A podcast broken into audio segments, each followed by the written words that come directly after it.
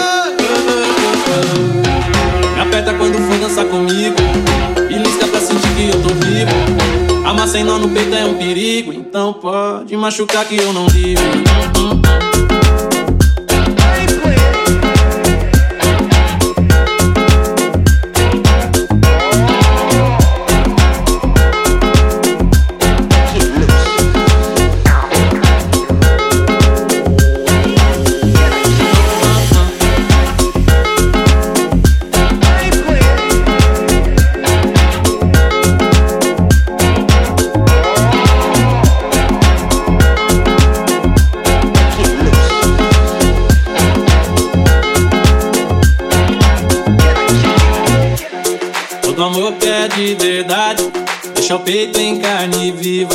Todo amor que é de verdade, deixa o peito em carne viva. Todo amor que é de verdade, deixa o peito em carne viva. Todo amor que é de verdade, deixa o peito em carne viva.